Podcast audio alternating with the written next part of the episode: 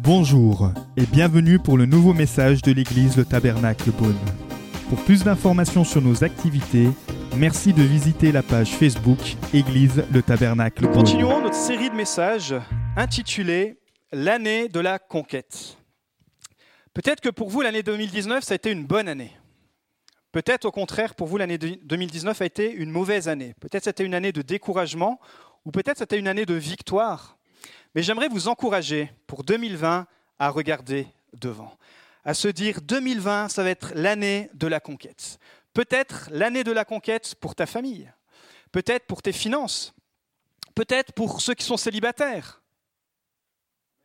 Ah, quand même. Je crois vraiment que c'est l'année de la conquête. Je veux voir l'année 2020 et voir comment Dieu voit cette année. Alors, on a commencé à regarder dans la vie de Moïse. Et ce matin, nous allons continuer.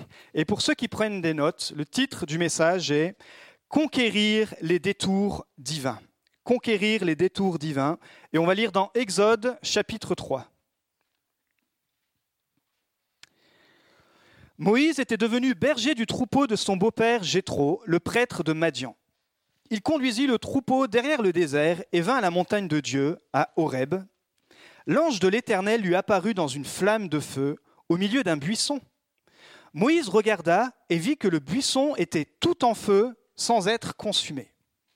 Moïse dit, et tout le monde dit ensemble, je veux faire un détour. Est-ce qu'on peut dire ensemble Je veux faire un détour pour voir quelle est cette grande vision et pourquoi le buisson ne brûle pas. L'Éternel vit qu'il faisait quoi? Un détour pour regarder. Dieu l'appela du milieu du buisson en disant Moïse, Moïse. Et il répondit Me voici. Et Dieu dit Ne t'approche pas d'ici, retire tes sandales, car l'endroit où tu te tiens est une terre sainte. Il ajouta Je suis le Dieu de ton père, le Dieu d'Abraham, le Dieu d'Isaac et le Dieu de Jacob. Moïse se cacha le visage car il avait peur de regarder Dieu. Et l'Éternel dit, J'ai vu la souffrance de mon peuple qui est en Égypte, et j'ai entendu les cris qu'il pousse devant ses oppresseurs. Oui, je connais ses douleurs. Je suis descendu pour le délivrer de la domination des Égyptiens, et pour le faire monter dans ce pays jusque dans un bon et vaste pays, un pays où coule le lait et le miel. C'est l'endroit qu'habitent les Cananéens, les Hittites, les Amoréens, les Phérésiens, les Héviens et les Jébusiens. Maintenant, les cris des Israélites sont venus jusqu'à moi. J'ai aussi vu l'oppression que leur font subir les Égyptiens. Maintenant, vas-y, je t'enverrai vers le Pharaon, et tu feras sortir d'Égypte mon peuple, les Israélites. Moïse dit à Dieu, Qui suis-je, moi, pour aller trouver le Pharaon et pour faire sortir les Israélites d'Égypte? Dieu dit, Je serai avec toi. Voici pour toi le signe que c'est moi qui t'envoie. Quand tu auras fait sortir le peuple d'Égypte, vous servirez Dieu sur cette montagne.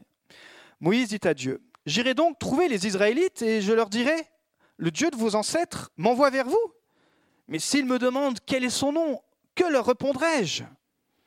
Dieu dit à Moïse, Je suis celui qui suis. Et il ajouta, Voici ce que tu diras aux Israélites. Je suis m'envoyé vers vous. Dieu dit encore à Moïse, Voici ce que tu diras aux Israélites. L'Éternel, le Dieu de vos ancêtres, le Dieu d'Abraham, le Dieu d'Isaac et le Dieu de Jacob m'envoie vers vous. Tel est mon nom pour toujours et tel est le nom sous lequel on fera appel à moi de génération en génération. Va rassembler les anciens d'Israël et dis-leur, L'Éternel, le Dieu de vos ancêtres, m'est apparu.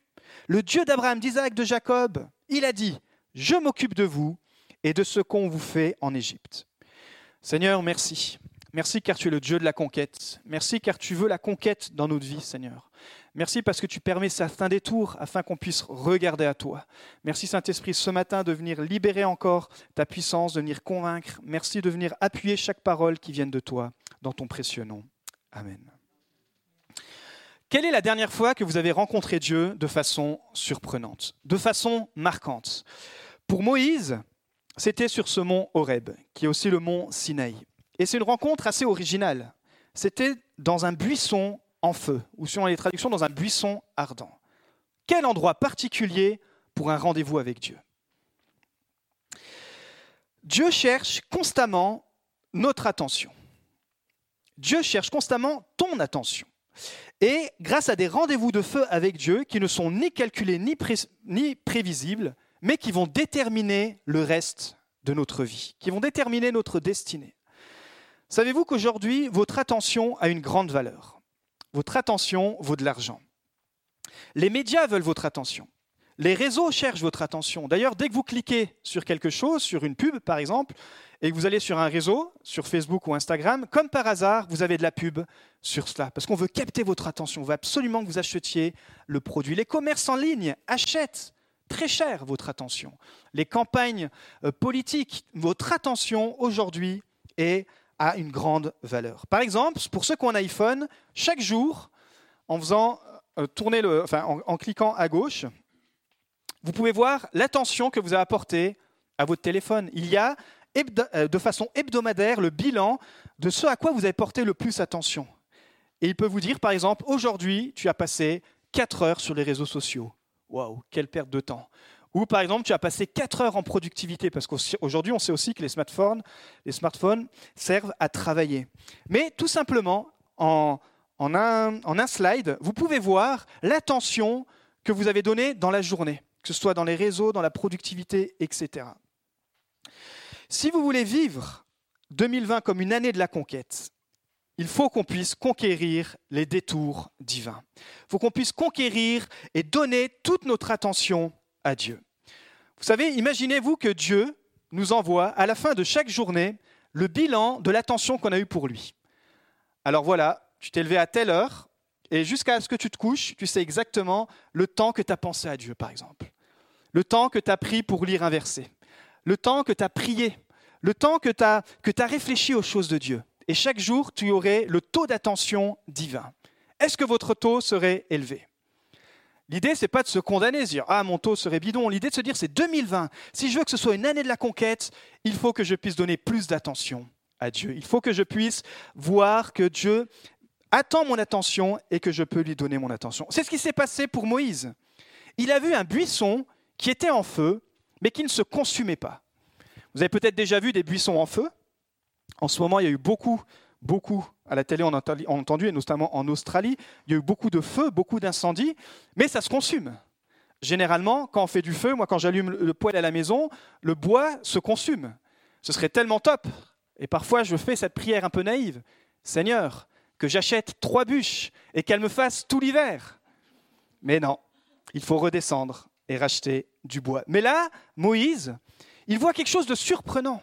Il était dans sa vie quotidiennement, il était un berger, il fait un détour, il voit ce buisson qui prend feu, mais qui ne se consume pas. Dans le désert, il était fréquent de voir des buissons prendre feu à cause de la chaleur, mais cette fois-ci, il ne, se consumait pas. Vous savez, Moïse avait fui l'Égypte. Il a grandi en tant que prince d'Égypte, mais à l'âge de 40 ans, alors qu'il a voulu défendre un Hébreu, il a assassiné un Égypte. Et il a dû fuir la colère de Pharaon, même fuir la colère de ses propres frères, et il s'est réfugié à des centaines de kilomètres de là, euh, dans le désert de Madian. Et quand il était dans le désert de Madian, Dieu a travaillé son caractère. Dieu a permis qu'il aille dans ce désert pour transformer le Moïse. Et pendant 40 ans, il s'est mis à servir son beau-père. Et il est devenu un berger. Lui qui était le prince, lui conservé, est devenu le serviteur pour quelqu'un d'autre. Et il faisait paître les troupeaux, un simple berger. Mais un jour qu'il traverse ces pâturages, qu'il va vers le mont Sinaï, quelque chose d'inhabituel attire son attention. Waouh Dieu qui attire son attention. Depuis 40 ans, il faisait fidèlement cet humble métier, mais un jour, Dieu va attirer son attention dans ce buisson en flammes, mais qui ne brûle pas. Vous savez, il aurait pu continuer sa journée. Il connaissait exactement chaque journée, comment elle allait se passer, chaque saison. Ça faisait 40 ans qu'il faisait la même chose. Et peut-être c'est ton cas, peut-être tes journées sont routinières, peut-être ça fait des années que tu es dans le même système, dans les mêmes habitudes. Et peut-être que Dieu aimerait avoir ton attention et qu'il veut utiliser des choses particulières, mais c'est à nous de faire un détour. Moïse, il aurait pu dire, finalement, c'est un buisson qui brûle pas, je vais, rencontrer, je vais rentrer, raconter ça à ma famille, ça fera une petite histoire, et puis basta. Mais il dit non, je vais faire un détour. Il prend le temps d'aller faire un détour. Et vous savez quoi? Dieu a vu qu'il faisait un détour. Dieu a vu que Moïse répondait à son attention. Il dit, je veux faire un détour pour voir quelle est cette grande vision et pourquoi le buisson ne brûle pas. Et Moïse est loin de s'imaginer qu'est-ce qui va se passer derrière cette rencontre divine, derrière ce détour divin. Il est à mille lieues de s'imaginer tout ce qui va se passer. Il entend Dieu qui l'appelle. Et quand Dieu nous appelle, quand Dieu dans la Bible appelle deux fois le prénom, c'est euh, amical. Il appelle Moïse, Moïse. Et Moïse doit être tellement surpris, il voit des flammes, il, ça ne se consume pas, il entend une voix, et il dit simplement Me voici. Il dit Me voici. Alors maintenant, Dieu a toute son attention. Et il va pouvoir finalement lui annoncer qu'est-ce que qu'est-ce qu'il a besoin encore de travailler chez Moïse pour qu'il puisse accomplir cette grande vision, pour qu'il puisse conquérir son futur. Et la première chose qu'il doit faire, c'est conquérir son passé. Dieu lui dit, ne t'approche pas d'ici, retire tes sandales, car l'endroit où tu te tiens est une terre sainte. Moïse se cacha le visage, car il avait peur de regarder Dieu. Enlève tes sandales. Waouh, la discussion avait bien commencé, le surnaturel était là, et tout à coup, une discussion presque banale prend place. Dieu demande à Moïse d'enlever ses sandales. Alors, ça peut paraître particulier. Ce matin, je vous assure, on ne va pas vous demander d'enlever vos, vos, chaussures pour le bien-être de tout le monde. Mais à cette époque, quand vous receviez quelqu'un à la maison, vous enleviez les sandales. Il fallait les nettoyer. Et Dieu est en train d'instaurer une nouvelle relation avec Moïse. Il dit, Ok, on est dans le désert, on est sur le mont Sinaï, mais voilà Moïse, je veux qu'on aille plus loin. Enlève tes sandales, c'est-à-dire, je veux qu'on puisse avoir de l'intimité ensemble, je veux qu'on puisse se rapprocher. Bienvenue à la maison. Il dit littéralement ça à Moïse. Il dit, bienvenue à la maison, je veux avoir une relation avec toi. Mais ça passe par accepter l'intimité de Dieu, ça passe par accepter la sainteté de Dieu. Ça, c'est un mot qui fait peur, un mot qui est mal compris. D'ailleurs, Moïse a peur. Parce que Dieu lui dit, enlève tes sandales, car ce lieu est saint. Et lui, il retient que sainteté. Et tout à coup, il a peur. Tout à coup, il est paniqué. D'ailleurs, il nous a dit qu'il cache son visage. Pourquoi? Parce que Moïse se sent indigne devant la sainteté de Dieu. Pourtant, Dieu a tellement fait pour lui. Rappelez-vous, il l'a sauvé des eaux alors que sa maman l'avait mis euh, sur les eaux du Nil, alors que tous les bébés avaient été assassinés par Pharaon. Dieu avait gardé Moïse depuis sa, tendre enfance. Et puis il l'avait gardé durant sa fuite. Et là encore, pendant 40 ans, il l'avait gardé. Aujourd'hui, il a 80 ans quand on en parle de cette histoire, mais il a encore peur de Dieu. Waouh, pourquoi Moïse a-t-il peur de Dieu? Peut-être à cause de la honte, la culpabilité. Vous savez quoi? Il y a forcément un des éléments, c'est son passé. C'était un meurtrier il avait fui à cause d'un meurtre. Il n'était pas parti en de bons termes. Et la culpabilité, certainement le remords, venait le travailler. Et ça, il fallait qu'il puisse passer par-dessus. Vous savez, Jésus aussi a dû conquérir son passé. Jésus avait un métier, il était charpentier. Et dans son propre village, parfois il n'était pas reconnu. Il dit, mais Jésus, c'est un simple charpentier, c'est pas lui le Messie, c'est pas lui le sauveur du monde. Ses propres frères de sa famille ne croyaient pas en lui. Jacques a dû attendre que Christ soit mort et crucifié, et lorsque Jésus s'est révélé à son frère vivant, il a dit ah, Alors, frangin, je suis le Messie ou pas? Mais tout le long de sa vie, Jésus a dû conquérir son passé. On le traitait de simple euh, charpentier, ou parfois on le comparait avec les prophètes de l'Ancien Testament. On mettait jamais le doigt sur qui il était. La sainteté nous fait peur. Pourquoi? Parce qu'elle expose nos péchés. Moïse a peur de la sainteté de Dieu. La sainteté, on peut dire, c'est la perfection. C'est la perfection de Dieu. Seul Dieu est parfait, seul Dieu est sans péché. Et face à cette sainteté, on se rend compte que nous, on est imparfaits. Du temps de Jésus, il y avait un, courant religieux qui avait vraiment mis l'accent là-dessus. On les appelait les pharisiens. Eux, c'était les monsieur propres de la sainteté spirituelle. D'ailleurs, ils avaient même inventé toutes sortes de rites de purification. Ils utilisaient l'eau pour pratiquer des ablutions rituelles, mais ils étaient vraiment partis dans l'extrême. Et surtout, ça mettait une grosse distance avec les non-croyants. Dès qu'ils touchaient un non-croyant ou ils effleuraient le vêtement, il fallait absolument qu'ils se lavent avec l'eau parce qu'ils devenaient impurs à leurs yeux. Et ça mettait comme une distinction entre les croyants super purs et les non-croyants. Alors que ça n'a jamais été le cœur de Dieu. Ça n'a jamais été le cœur de Dieu. Et d'ailleurs, Jésus va les reprendre sévèrement devant tout le monde. Il va dire, mais ce qui rend impur l'homme, ce n'est pas l'aspect extérieur, c'est ce qui vient du cœur. Il a dit, changez premièrement votre cœur avant d'essayer de changer l'extérieur. Et si vous travaillez votre cœur, seul, ce que Dieu sait faire, alors, effectivement, vous pourrez être pur. Une question qu'on peut se poser cette année, c'est quelles sont les sandales que Dieu te demande d'enlever? Quelles sont les choses que Dieu te demande de laisser de côté? Peut-être tu portes trop attention à des choses qui t'éloignent de Dieu.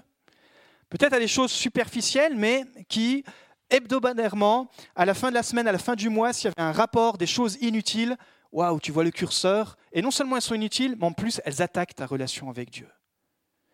Quelles sont ces choses qui peut-être te laissent, que tu devrais laisser de côté? Ce que tu vas grandir dans ta vie, c'est ce que tu vas nourrir. Ce qui va grandir dans ta vie, c'est ce que tu vas nourrir. Si tu nourris, de te nourrir de la présence de Dieu, si tu te nourris de témoignages de foi, alors ta foi, elle va augmenter. Si tu te nourris de, témoignages de guérison, alors ta foi pour la guérison va augmenter. Si tu te nourris de, paix, de joie, d'amour, alors la paix et la joie en toi vont, grandir. Vous savez, si tu protèges ton cœur, alors il nous est dit qu'il y a des sources d'eau vive qui vont sortir de toi. Waouh. Protège ton cœur plus que toute autre chose. Pas la peine d'essayer toutes sortes de rites, toutes sortes de condamnations, toutes sortes de, de, filtres, toutes sortes de, de choses, de lois. Jésus dit, regarde d'abord ton cœur et regarde à moi qui suis seul capable de changer ton cœur. Aujourd'hui, Jésus a tout pris à la croix et il nous donne la, la force de marcher dans la sanctification. Qu'est-ce que c'est la sanctification? Je vais vous lire le texte dans 1 Corinthiens 1.30.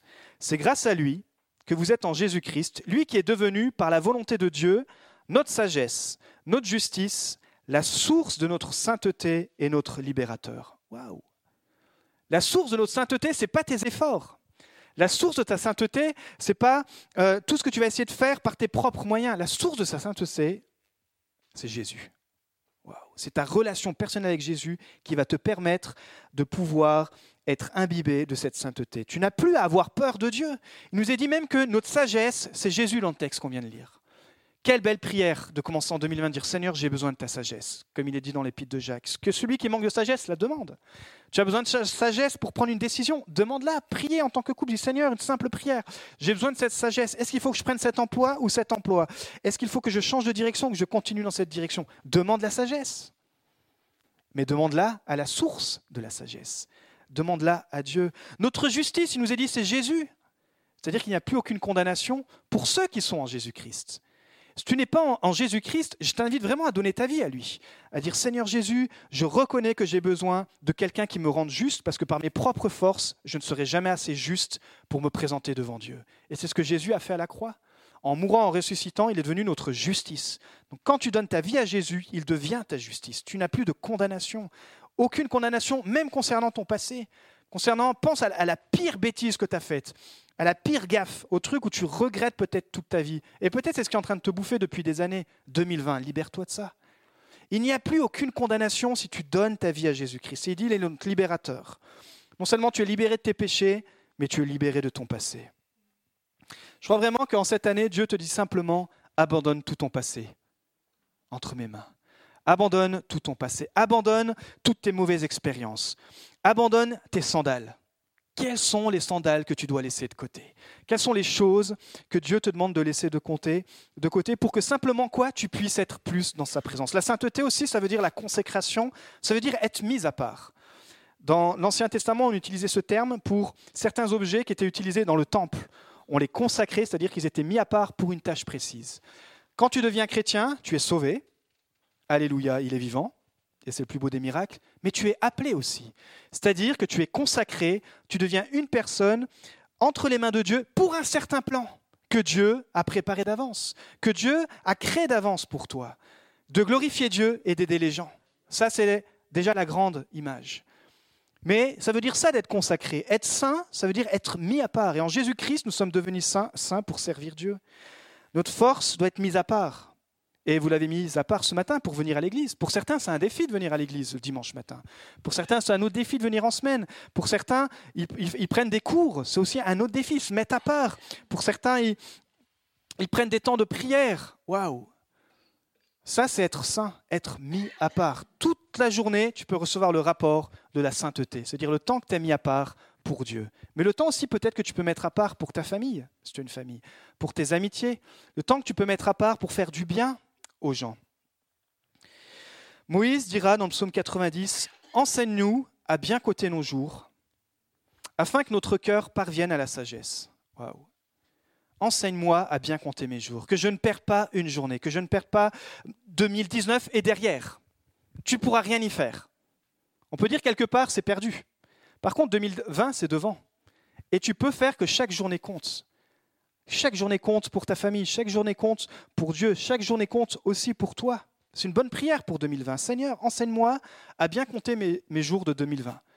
Alors il y en a qui les ont bien comptés. Apparemment, on a plus de jours fériés. C'est une façon de bien compter l'année. Mais comptons nos jours pour Dieu. Cette année, je vais mettre l'accent et je vais donner plus de jours à Dieu. Plus de jours, plus de dimanches, plus de etc. Seigneur, cette année, je veux compter chaque jour. Je veux me former pour toi, etc. Ça va être une bonne année, une année de la conquête. Prendre une année pour se mettre davantage à part, pour sa famille aussi peut-être. Les détours divins servent à conquérir notre passé, mais aussi notre identité. Voici ce que Moïse va dire à Dieu. Qui suis-je, moi, pour aller trouver le Pharaon et pour faire sortir les Israélites d'Égypte? Et oui. Est-ce que, Dieu, tu me vois comme le prince d'Égypte? J'ai grandi pendant 40 ans en tant que prince d'Égypte. Est-ce que Dieu, tu me vois comme un orphelin? Parce que j'ai été adopté. Est-ce que je suis euh, un berger? Puisque maintenant, ça fait 40 ans que je suis berger dans le désert de Madian. Mais qui suis-je?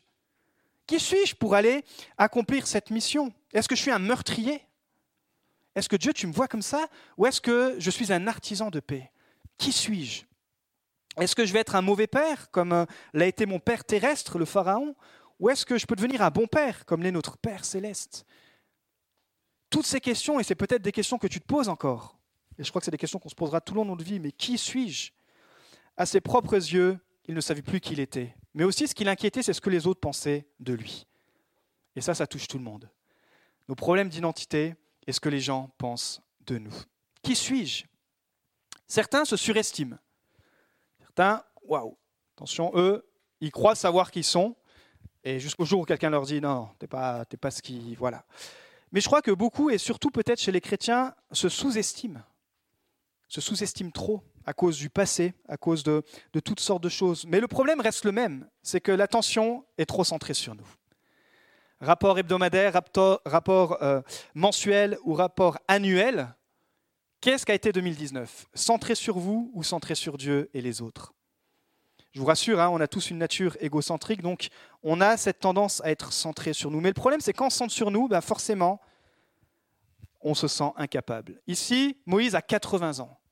Waouh 80 ans, c'est sacrées belles années déjà. Certainement, il disent, mais je suis trop vieux. Ça fait 40 ans, je m'étais installé dans le désert de Madian. On avait même confectionné la bière de Madian. Et avec les copains, avec tout le monde, à la fin de la journée, on prenait l'apéro. Et oui, ils avaient la belle vie à l'époque.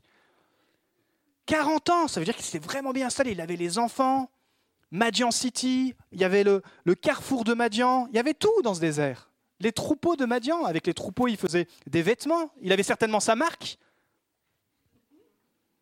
Venez acheter chez Madian Boutique, en tout cas, il était hyper bien installé, Moïse. Dieu avait vraiment préparé son cœur. Et Dieu voulait, après ces 40 années, lui donner vraiment la raison pour laquelle il l'avait appelé. Et alors, alors qu'il a son attention, il lui dit, voilà, je crois qu'il va lui dire les quatre mots les plus fulgurants qu'on puisse entendre. Imaginez, il se pose toutes ces questions. Est-ce que je vais y arriver? Mais qui suis-je? Qu'est-ce que Dieu lui, répond? Quatre mots les plus importants que j'aimerais vraiment vous puissiez retenir. Il dit, je serai avec toi.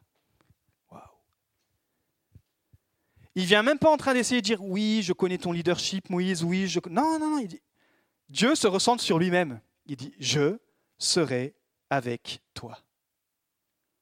Waouh. Imaginez, je crois que c'est vraiment les mots les plus puissants venant de Dieu. Imaginez que la personne la plus influente veuille être votre amie.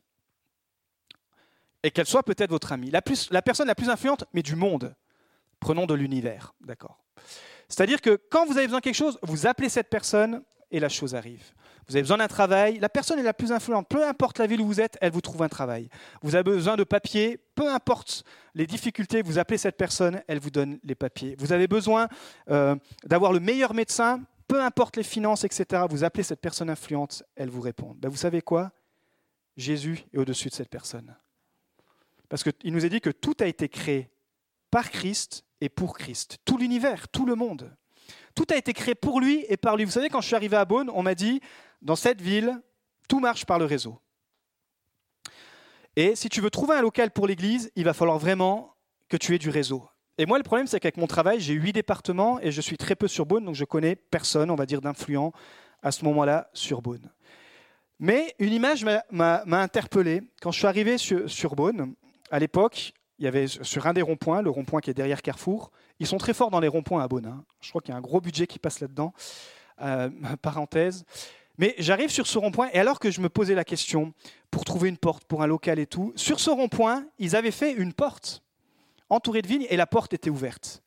Je me suis dit, waouh, merci Seigneur pour le clin d'œil. C'est toi, la personne la plus influente aussi pour Beaune. Et c'est toi qui permettra de trouver un local. Et effectivement, Dieu a ouvert une porte que seul lui pouvait ouvrir. Ça n'a pas été par mon réseau, ça n'a été par le réseau de, ni d'une personne influente de cette église, ni personne, juste par Dieu, qui a permis qu'une personne soit touchée le cœur et qu'on puisse, qu'on puisse être ici. Dieu tient sa promesse. Quand tu cherches un local, je serai avec toi. Mais pensons à des choses plus profondes que tu as besoin pour ta vie. Mets cette phrase avant et tu la termines, je serai avec toi. Mets ton besoin et tu, termines cette phrase, je serai avec toi. Et tu l'écris partout chez toi. Tu écris tous les besoins pour 2020, tout ce que tu demandes à Dieu. Et à la fin, tu rajoutes, je serai avec toi. En parlant de Dieu. Et tu vas voir que Dieu va se manifester en son temps. Jésus est de ton côté, il te dit ce matin, je serai avec toi. Et s'il y a des portes qui se ferment, c'est qu'il y a mieux pour toi. Mais laisse Jésus être avec toi. Parce qu'il dit, je serai avec toi. Mais est-ce que toi, tu le laisses venir? Est-ce que toi, tu l'acceptes? Jésus, est là, il dit, je veux être avec toi, mais est-ce que toi, tu lui fais de la place? Et c'est pour ça que Moïse va plus loin, il dit, mais Dieu, quel est ton nom? Ok, tu seras avec moi, mais quand je vais arriver devant le peuple d'Israël et devant Pharaon, mais au nom de quel Dieu je vais venir finalement? Parce qu'à cette époque-là, les Égyptiens avaient de nombreux dieux portant des noms différents.